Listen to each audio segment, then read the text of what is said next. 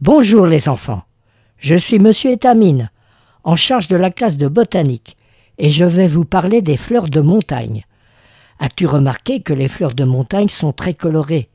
C'est ce qui les rend tellement belles.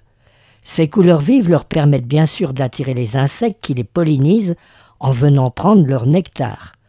Mais les pigments donnant leur couleur leur servent aussi, en formant un écran, de crème solaire, car comme nous, les plantes peuvent attraper des coups de soleil qui les abîmeraient, et en montagne le soleil brûle fort.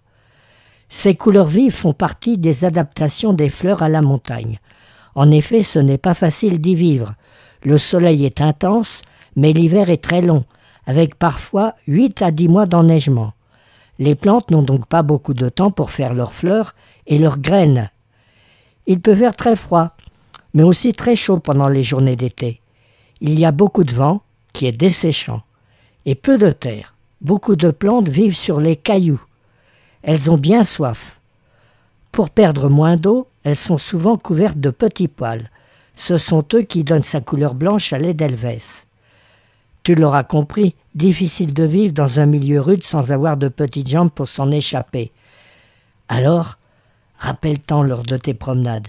Et ne les cueille pas,